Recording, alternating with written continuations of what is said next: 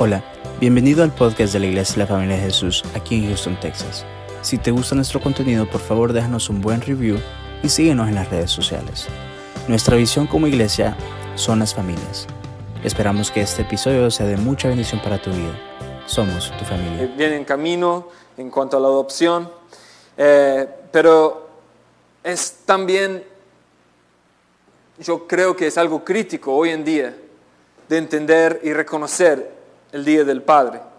Pero antes de pasar a esto, yo creo que no requiere ser un genio, no requiere ser tan inteligente para saber que nosotros mismos, hoy en día, aún en este país, estamos viviendo tiempos difíciles. Es una época muy difícil en cuanto a la situación del mundo, las guerras y amenazas de guerra de Rusia, de China, también la transportación de las cosas, eh, el COVID, enfermedades, los virus, ahora el monkeypox. También aquí en Estados Unidos la hiperinflación, sube de interés. También creo que todos han visto que la bolsa de valores se han bajado bastante. También el precio de gasolina, de diésel, energía, comida. Solo ir y de llenar el tanque ahora es doble y triple de lo que era hace dos años. El desempleo está subiendo, la inmoralidad, la perversidad, en la cultura, de las cosas. Lo que el mundo dice que es bueno, en realidad es malo y viceversa, como decía la Biblia. Y también la división, la polarización de lo político, de dividir las personas entre las razas, la clase, estatus, el color de su piel y también nuestra situación personal. Todo esto y mucho más cosas nos está tratando de traernos por abajo. Y yo creo que Satanás, el diablo, el enemigo, está aprovechando hoy en día, que antes era cosas bien sutil, pero hoy en día es enfrente nuestro y no se puede evitar, es tan obvio que la maldad está subiendo. Sin embargo, ¿qué hacemos nosotros? Y como decía, es tan importante celebrar el Día de Padre, ya que lamentablemente hoy en día se ha puesto de moda de hablar de cambiar el sexo, el género, que un chico puede escoger a ser chica desde una edad muy jovencita y también se puede ver por Hollywood, por la media y todo, de poner y hacer eh, burla a los padres, o sea, cosas masculinas, que esto es muy agresivo, que no hay que hacer esto. Sin embargo, nosotros reconocemos hoy, este día, el Día del Padre y también tenemos el Día de la Madre. Y esos dos días son muy importantes como institución aquí en esta tierra y en todo el mundo de reconocer y celebrar a nuestros padres. Porque Dios instituyó la familia. La familia nuclear, la familia tradicional, según la Biblia, según los principios bíblicos, es padre, esposo, madre, esposa y los hijos. Así lo había creado Dios desde un principio. Y Él hizo hombre y mujer en su imagen. Y sabe que también, según toda la Biblia, desde el Antiguo Testamento hasta el Nuevo, hay revelación que nuestro Dios es un Padre celestial. Nuestro Dios es nuestro Padre. Y quizás esto es difícil para muchos aceptar. ¿Por qué? Porque yo no sé la situación de cada uno de ustedes, pero yo creo que una gran porción, varios de ustedes, quizás no se criaron con un padre ejemplar, no se criaron en una familia con padres que eran eh, tan amorosos, que le daban las cosas, sino quizás fue difícil, quizás ni siquiera tuvo un padre, y quizás su concepto de un padre en realidad es algo torcido de lo que debe ser según la Biblia, según nuestro Padre Celestial. Y no hay que proyectar las faltas de, de todos nosotros pecadores, de un padre o una madre que no nos había criado bien y proyectar este concepto a nuestro Dios Padre Celestial, sino hay que ir a la Biblia, lo que dice la Biblia, y entender que el Dios, nuestro Padre Celestial, es el ejemplo, es el estándar. Y todos los padres terrenales que sean buenos o malos, tienen que ser en base a la perfección, a nuestro Dios, el perfecto Dios. Y Él no es solo un padre, y también aún la palabra padre o father es algo medio formal. Sin embargo, cuando tenemos una relación íntima, más profunda con nuestro padre, en lugar de decirle padre, se puede decir papi. Se puede decir papito lindo, Abba. Si alguien es padre, ¿qué significa? Que tiene hijos, ¿verdad? O por lo menos que representa simbólicamente un padre debe tener hijos. Entonces, el concepto de padre es algo relativo. Ser padre significa que tiene hijos. Y si alguien no tiene hijos, si un hombre no tiene hijos, no puede ser padre. Pero un padre es esencial. Un padre es esencial en cuanto a la concepción de la vida. No se puede tener bebés, hijos, por supuesto, sin un padre. Se requiere un padre una madre. Y en este vínculo de ellos dos, ahí trae vida nueva, trae bebés, otra generación, porque así lo había fundado Dios. Y si hay vida, si en esta concepción de vida desde el Padre, ¿qué, qué es un símbolo? ¿Qué representa ser vivo? ¿Qué representa la vida? Si hay una señal externa, ¿cuál sería para todos nosotros, para cualquier humano, para saber si alguien o algo tiene vida? ¿No sería por la respiración? ¿No sería por el aliento? Si un ser humano o aún un animal respira, esto es señal que es vivo, esto es señal que tiene vida, porque así lo había creado Dios. Vamos a Génesis 2, versículo 7. Génesis 2, versículo 7. Y ahí vamos a ver que desde la fundación del mundo, Dios le dio vida, dio un soplo en Adán. Génesis 2.7 de la NBI dice, y Dios el Señor formó al hombre, o Adán, del polvo de la tierra y sopló en su nariz hálito de vida. Y el hombre se convirtió en un ser muerto? No, en un ser viviente. Entonces Dios inició la vida por ese soplo, por ese aliento que le dio a Adán. Y también si esto es el inicio, ¿cómo es para el al revés, o sea, el opuesto? ¿Cuál señal hay, existe, si algo ya no es vivo, si ya no tiene vida?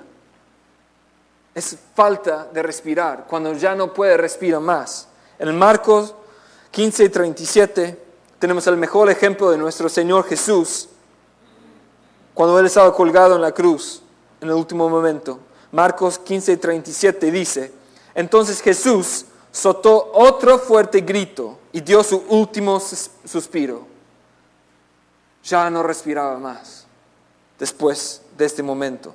Entonces, en resumen, el aliento, la respiración, es una señal, es la señal más obvia, externa, en cuanto si alguien o algo tiene vida entonces el soplo, el aliento, la respiración es vinculado con la vida.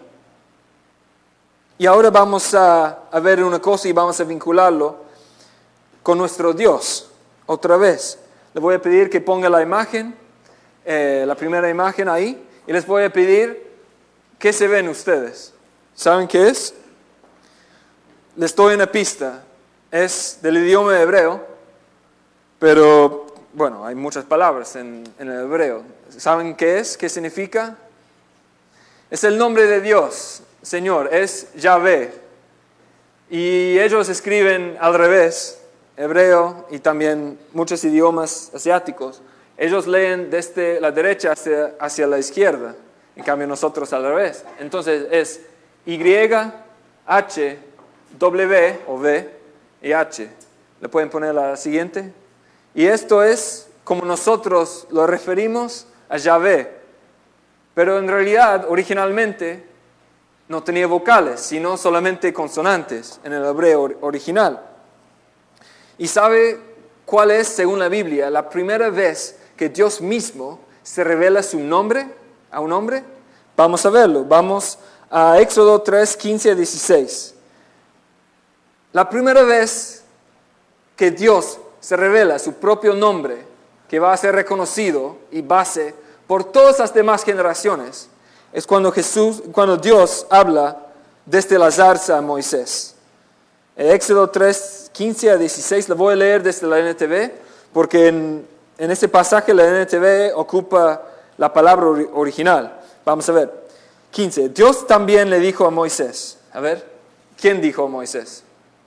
Dios, ok, muy bien. Dios también le dijo a Moisés, así dirás al pueblo de Israel, Yahvé, o sea, el Señor, Yahvé, el Dios de sus antepasados, el Dios de Abraham, el Dios de Isaac y el Dios de Jacob, me ha enviado a ustedes.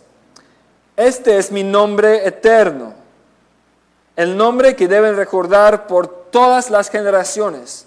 A ver, el nombre eterno. Entonces, ¿esto solamente aplica a los judíos en el Antiguo Testamento?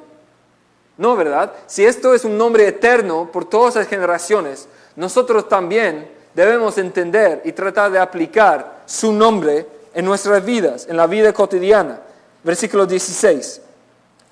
Dios sigue diciendo, ahora ve y reúne a, las a los ancianos de Israel y diles, ya ve, sea, el Señor, el Dios de sus antepasados, el Dios de Abraham, de Isaac y de Jacob, se me apareció y me dijo, he estado observando de cerca y veo el trato que reciben de los egipcios. Así que vemos dos veces que Dios repite su nombre y ahí aclara la importancia y que no es un nombre temporal o no es un nombre que simplemente lo van a ocupar los judíos en el Antiguo Testamento, sino eternamente. Si se puede resumir a Dios, lo cual es imposible y nunca vamos a hacer, pero si lo vamos a tratar, Dios mismo se revela de él Yahvé, mejor dicho, YHVH. Y en realidad, como originalmente en el hebreo fue YHWH, los judíos y también aún los cristianos después agregaron la A y la E, o sea, agregaron vocales, porque era difícil pronunciar y también no tenía tanto sentido porque casi todas las palabras hebreas, como en inglés, en español, casi todas las palabras tienen vocales.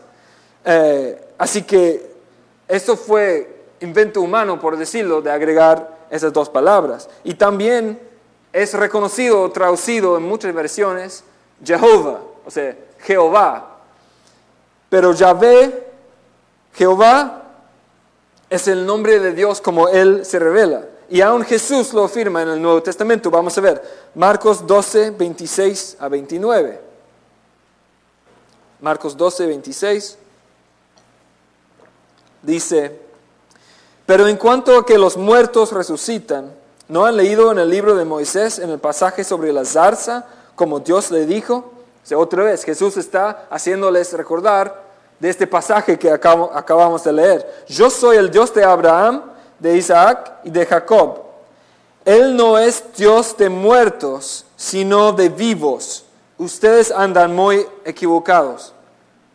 Jesús está poniendo énfasis que cuando Dios a Moisés se estaba revelando su nombre, y no solo esto, sino seguía diciendo que Dios no es un Dios así eh, fuera, lejos, que no tiene vínculo con los seres humanos. No, Él es el Dios de Jacob, de Isaac, de Abraham. Y esto también da de entender que ellos son vivos, siguen viviendo en el cielo con Dios que algo más. Entonces, Él no es Dios de muertos, sino de vivos, declara Jesús acerca de su Padre. Uno de los maestros, 28, uno de los maestros de la ley se acercó y los oyó discutiendo. Al ver lo bien que Jesús les había contestado, le preguntó, de todos los mandamientos, ¿cuál es el más importante? El más importante es, oye Israel, el Señor, o sea, Yahvé, el Señor, Yahvé, nuestro Dios, es el único Señor, o sea, Yahvé, contestó Jesús.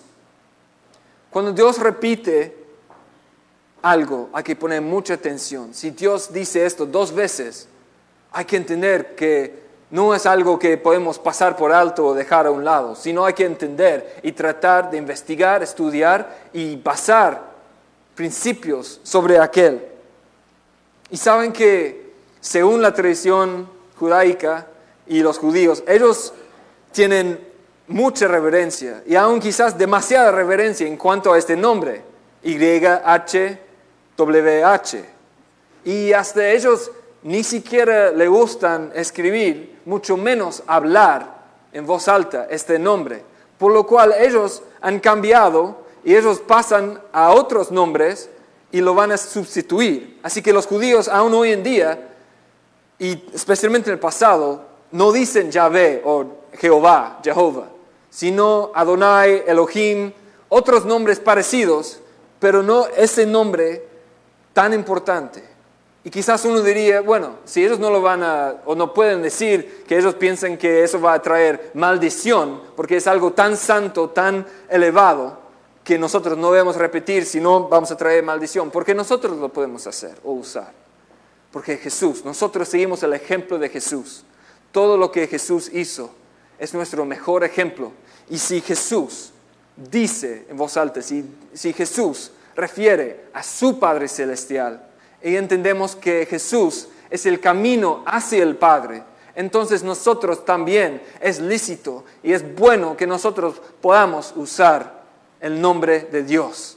Aunque sea un nombre con tanta importancia y con mucha reverencia, sin embargo, nosotros podemos decir Yahvé, podemos decir Jehová, porque esto es el nombre que Dios lo había usado y aún Dios también le dijo a Moisés, deciles que yo soy Jehová, que yo soy Yahvé. Así que aún Moisés mismo ocupó y se reveló al pueblo de Israel en nombre de Dios. Pero a pesar de esto, como decía, el promedio, muchos dicen que ese nombre de Dios, Yahvé, Y, H, W, H, son consonantes. Hay dos maneras de interpretarlo. Una es, la cual la mayoría aceptan y siguen, es que no es simplemente que son consonantes muertas, por decirlo, sino que sean consonantes aspiradas, sin agregar vocales, porque tiene un significado y aún sin los vocales son sonidos Vav y H, G. Y este G, la H, como hay dos, en el hebreo, original, tiene mucho que ver y suena como decir. O sea, hay dos, esas dos letras, H y H, significa y suena como la palabra que ellos tienen para decir. Así que una manera como decir, consonantes aspiradas, que son sonidos que tienen que mucho que ver, que es difícil de pronunciar sin vocales, sin embargo, tiene que ver con la respiración, porque son consonantes aspiradas. Este es un pensamiento, y eso es la mayoría. Pero también hay otro pensamiento que en realidad, aunque en sí están escritos como consonantes, en realidad se ocupa y se entiende e interpreta como un cambio a vocales. También Dios no es limitado de ser expresado por normas y referencias según la cultura. Otro ejemplo, en hebreo, si algo es caliente, ellos tienen una palabra para, o sea, el calor. Pero si algo es muy, muy, muy caliente, demasiado como un volcán, como el sol, lo que sea, ellos no tienen en sí una palabra muy o very, como nosotros lo tenemos en inglés, como un adverb, sino ellos dicen, lo repiten el nombre dos veces. Por ejemplo, caliente, caliente lo cual significa que es muy caliente. Pero no existe en el hebreo que haya tres veces, o sea, caliente, caliente, caliente. Eso, eso no existe. Y por eso es tan interesante cuando Jesús se reveló eh, a Isaías, que Isaías decía y escribía, Santo, Santo, Santo es el Señor Dios poderoso. No existía, no, aún en este momento, los escribas y los fariseos y todo que van a estudiar, quizás no pueden entender que esto es una equivocación gramática. ¿Por qué? Porque no, no existe tres veces repetido la misma palabra, porque hasta dos ya se da de entender. Sin embargo, Dios va más allá más y se profundiza más. Y hoy en día se puede interpretar de dos maneras esto de santo, santo, santo. Primero, que Dios es santísimo, mucho más allá de cualquier nosotros podemos imaginar. Eso es uno. Pero la otra es que también refleja la Trinidad, que Dios es tres personas en uno, santo el Padre, santo el Hijo, santo el Espíritu Santo.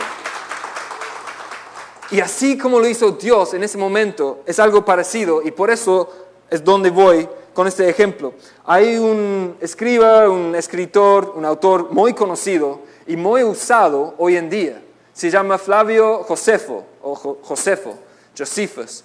Y él fue un judío contemporáneo del Nuevo Testamento, el inicio del Nuevo Testamento, especialmente en cuanto eh, los romanos estaban eh, atacando y haciendo cosas contra los judíos. Así que él ha escrito varios libros y varias cosas y él es alguien muy reconocido y casi todas esas cosas que él había escrito es tomado como que sí, que es cierto, que es verdad, es algo, una referencia histórica, tanto para los judíos como los cristianos, aunque él fue judío. Pero el punto es que en la guerra de los judíos, en su quinto libro, en el quinto capítulo, si lo pueden poner, él dice, algo muy raro, porque Josefo, no sé si tiene la imagen de, de Josefo, si no está bien, eh, lo que él dice ahí, la cual trae las letras sagradas. ¿Qué letras sagradas? O sea, las letras sagradas hablando de Dios, Jehová, las cuatro letras, Y, H, W, H, la cual traía las letras sagradas de Dios, que son las cuatro letras que vocales. Puede ser que Josefo se equivocó, puede ser que no son vocales, porque casi todos dicen que son consonantes, porque en sí son consonantes. ¿Y, ¿Y qué pasa si esto? Porque esto también da de entender, si son vocales, que los vocales tienen mucho que ver con el logos, con el verbo, y eso da otro sentido y representa que ahí por el aire, por de, da de entender un movimiento, un verbo, en lugar de algo estático, algo plantado, algo de mover. Pero, ¿qué es? ¿Qué, y quizás, ¿y qué me importa? ¿Qué me importa si son vocales, si son consonantes, consonantes, aspiradas? ¿Qué tiene que ver con todo esto? Eso quizás no tiene nada que ver con nuestra salvación.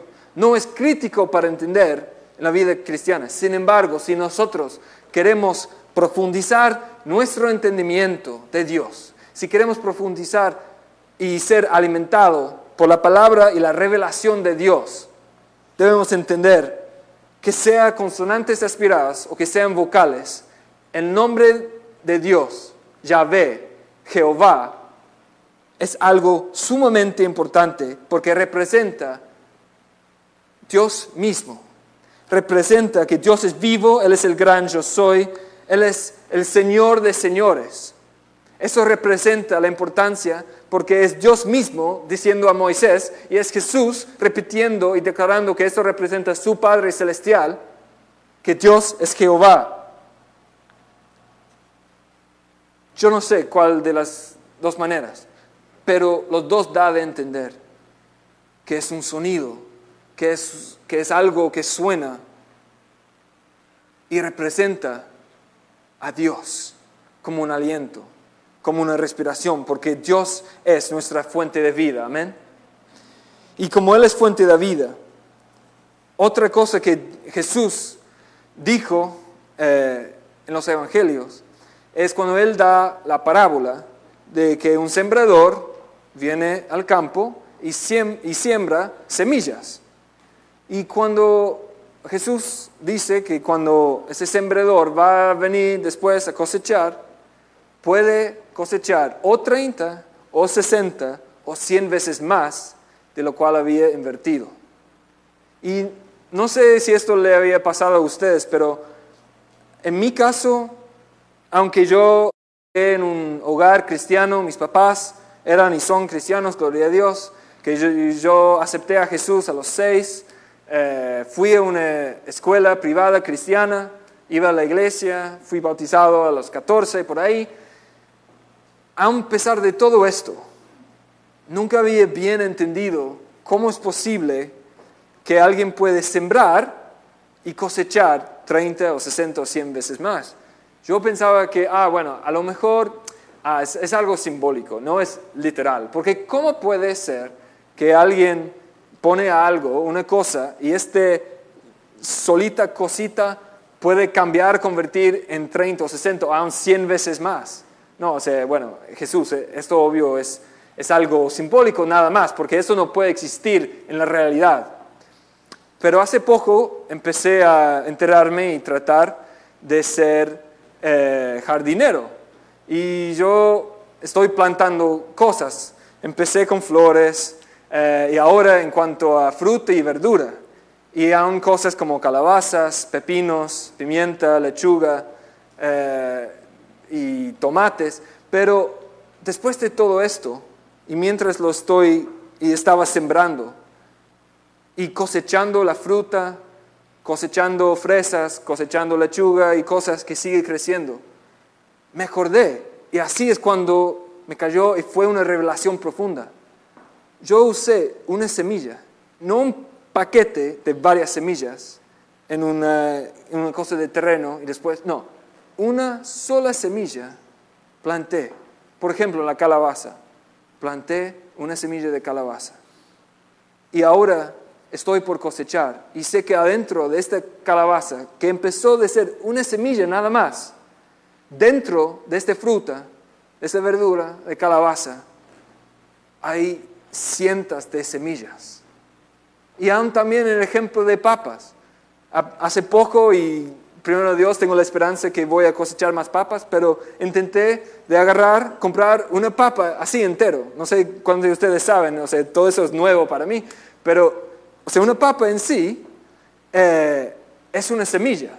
O sea, en realidad tiene toda la forma, así que una, una papa entera así es una semilla. Si usted agarra la mayoría de papas, especialmente las papas orgánicas, eh, y lo pone en, en tierra y, y, quizás con un poquito de hojarasca arriba, eh, y después le da de agua, etc., y lo deja y sigue regando, después de unos meses, este, una sola papa va a producir y crecer y ser planta, etc.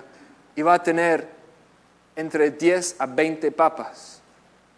O sea, ahí, en esos dos ejemplos, de calabaza, de tomate, lo que sea, empezando con una semilla, sí se puede convertir literalmente en 30, 60, 100 veces más.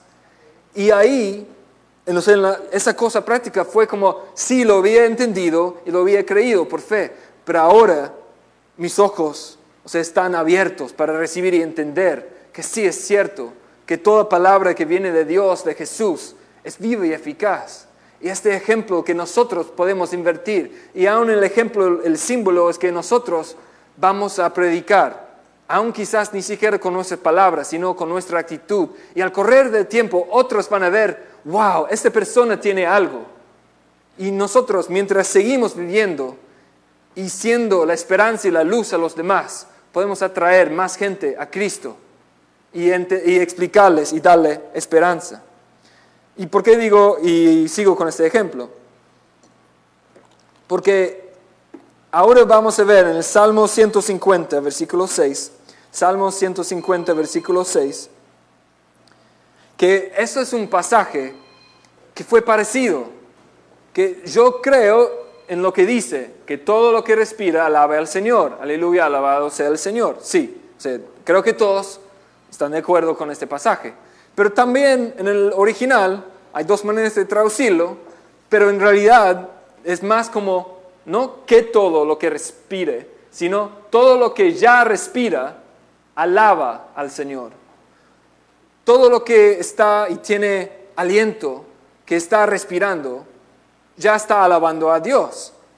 Y yo entiendo que, bueno, quizás los animales y otra, la creación, sí, todo gime por la revelación de Dios y está en dolores de parto hasta que los hijos de Dios sean revelados, etc. Pero no entendía bien o no, lo, no se cayó bien en mi mente de entender cómo es posible que se puede aplicar este versículo a hoy en día. Sí, o sea, antes pensaba, sí, en un futuro, en la segunda venida de Jesús, toda rodilla se doblará y va a dar gloria a Dios, que sea ateo o que sea cristiano. Y sí, ahí es cuando toda creación le va a alabar, ok, eso es para el futuro. Pero en realidad eso tiene más que ver, o sea, en, en lo presente. ¿Y cómo puede ser? Y que pueden pasar otra imagen. Ahora vamos a ver, esto es un bebé, es un bebé del internet, no es nadie aquí, creo. Em, pero el punto es, ¿cómo puede ser que aún este bebé que se acaba de nacer puede alabar a Dios? porque ni siquiera tiene el idioma, la facultad, la capacidad de expresarse bien, de comprender, de ser consciente y hablar. ¿Cómo puede ser que un bebé alaba a Dios? Porque ya vamos a ver, y yo creo ahora, de que la manera como, como sigue nuestro Dios, la manera que Dios ocupa para que Él recibe la gloria y sea alabado, está basado en su propio nombre. ¿Cómo? Basado en ambas ideas, o sea, la idea de que Yahvé o Jehová son consonantes aspiradas, o aún la manera de que son vocales. Los dos llegan a la misma conclusión, que cuando se pronuncia sin otras vocales intermedias, en realidad suena como respirar. que pueden poner la próxima. Y se puede dividir, y como yo decía, Yahvé, Jehová, la primera parte, el sonido en el original es como de inhalar. Y la segunda parte es cuando estamos exhalando. Y quizás esto suena algo místico y como, ah, no sé qué, pasa, pero ustedes lo pueden probar ahora. Pon, pon la próxima imagen, por favor. Que ustedes pueden probar ahí. Y empieza a ser consciente y respiren. Y respiren profundamente. Y poco a poco ya van a ver que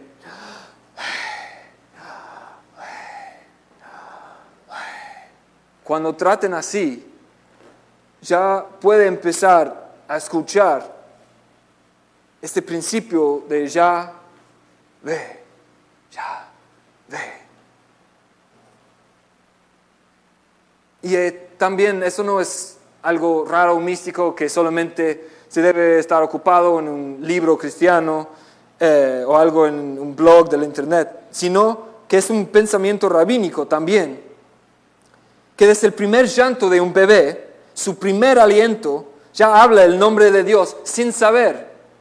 Cuando este bebé respira por primera vez, cuando sale del vientre y respira, sin saber, sin darse cuenta, está diciendo Jehová, está clamando a Dios. Un suspiro profundo cuando nosotros llamamos su nombre o a un, gemido que es demasiado pesado para las meras palabras. Estamos con el aliento, diciendo Jehová, Yahvé. Incluso a un ateo, sin darse cuenta, está respirando. Y por lo tanto, como este ateo que no cree en Dios, que no, tiene, no quiere nada que ver con Dios, sin poder evitarlo, automáticamente por su respiración, está diciendo y clamando por el nombre de Dios.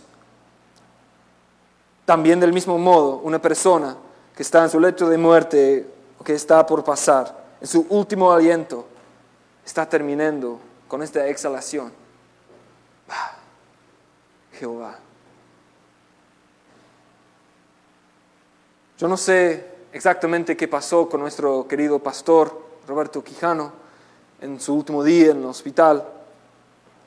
Pero lo que sí estoy seguro es que mientras él estaba luchando por poder respirar, aún con la máquina y tratando de darle oxígeno externo,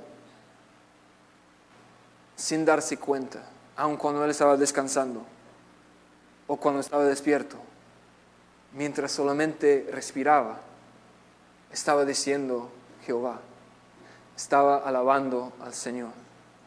Y Moni me, acabó de decir después de, del primer culto que había un ejemplo, y creo que pasó varias veces, que en realidad la idea en cuanto al nivel de oxígeno es que sea, bueno, cerca de 100, pero por lo menos arriba de 95%, o mínimo, mínimo 90%. Pero el pastor se bajaba hasta 70, ¿verdad? Y bueno, las enfermeras, los doctores, bueno, todos nosotros estamos preocupados y estaba como pensando, ¿qué hagamos? ¿Qué hacemos para que este nivel de oxígeno suba? Y había muchos momentos que no, que se mantenía ahí. Pero varias veces pasó que alguien, o Moni, o la pastora, o Robert, o alguien, empezó a orar, o a alabar, o poner música de alabanza y adoración. Y fíjense que después de unos segundos empezaba a subir su nivel de oxígeno, de ir desde 70 hasta 90 y darle más tranquilidad y darle paz en el resto del cuerpo, no, no tenía que luchar tanto, porque ya la alabanza y solamente la oración, el clamor a Dios, le traía, le estaba sanando, aunque fue temporal, pero en esos momentos nos, daba, nos veía este milagro, milagro de Dios que a través de la alabanza hay poder en la alabanza, hay, hay poder aún en el mismo aliento, en nuestra respiración. Cuando respiramos y somos conscientes, estamos diciendo Dios. Entonces cuando no podemos seguir más, cuando no podemos pronunciar nada más, es muy probable que en nuestro clamor estamos gritando su nombre. Y de estar vivo significa que hablamos su nombre constantemente, constantemente, porque todo lo que respira alaba al Señor, todo lo que respira dice su nombre, el nombre de Jehová, Dios de los ejércitos. Y fíjense que se escucha más fuerte cuando estamos más tranquilos. Cuando ustedes pueden apartar tiempo y meditar y estar tranquilo en un lugar secreto, privado, en silencio, se escucha su respiración, ¿verdad? Y cuando se escucha esa respiración, estamos conscientes, lo cual significa cuando estamos en lo íntimo, en lo secreto, en este silencio, que solo se escucha la respiración, simplemente Dios puede rellenar este lugar porque estamos diciendo el nombre de Dios. Estamos diciendo Yahvé. Estamos diciendo Jehová. Y quizás podrían decir, ah, eso suena bien, y sí, más o menos, pero no creo, eh, creo que está como saltando cosas y tratando medio en el místico, pero vamos a ver más pase bíblico. Vamos a Job 27.3. Job 27.3, vamos a ver el ejemplo de Job. Y ahora en estos dos pasajes de Job, esto da de entender que Job está muy atento y percibe la importancia del soplo, del aliento de Dios que él tiene en su ser viviente. Job 27.3, que mientras haya vida en mí y aliento divino en mi nariz, aliento divino en mi nariz. Él ya entiende que hay algo especial, hay algo, hay un vínculo con Dios aún en nuestro respirar, por nuestra nariz y nuestro aliento. Job 33.4. Job 33.4. El Espíritu de Dios me hizo y el soplo del Omnipotente me dio vida. Otra vez, soplo, vida. Tiene que ver con el Omnipotente. Están tan vinculados. Y otros dos pasajes que voy a agregar para ayudar, de dar más contexto. Está en Romanos 8:26, Romanos 8:26 y luego Juan 20:22. En el de Romanos, eh, bueno, perdón, en lo de Juan dice, Juan 20:22, acto seguido, sopló sobre ellos y les dijo, reciban el Espíritu Santo. ¿Cómo recibió el Espíritu Santo de Jesús? Cuando de acto seguido, Él, Jesús, sopló sobre ellos y les dijo, reciban el Espíritu Santo. A quienes les perdonen sus pecados, les serán perdonados. A quienes no se, no se los perdonen, no les serán perdonados. La importancia de que nosotros tenemos esta carga, esta gran carga, lo cual es buena de entender que cuando hemos recibido el Espíritu Santo, que nosotros tenemos ese vínculo y a través del soplo, a través de nuestras palabras, y nuestras palabras tienen que viajar por nuestro aliento, por nuestra respiración, cuando nosotros estamos exhalando. Entonces ahí es cuando nosotros tenemos la vida y la muerte en la lengua. Nosotros debemos entender de esto. Y también en Romanos 8, 26.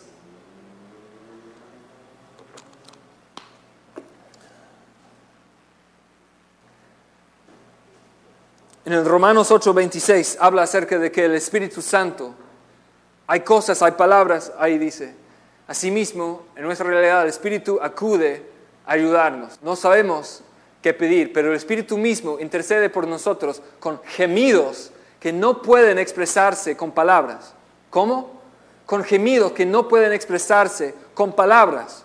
Como aún el mismo nombre de Dios, Yahvé, Jehová, no se puede pronunciarlo bien sin vocales, sin embargo, o son consonantes aspiradas o vocales, pero el punto es que el Espíritu Santo nos ayuda de poder expresar y hablar, comunicar con nuestro Dios, pero ni siquiera nosotros sabemos lo que vamos a pedir.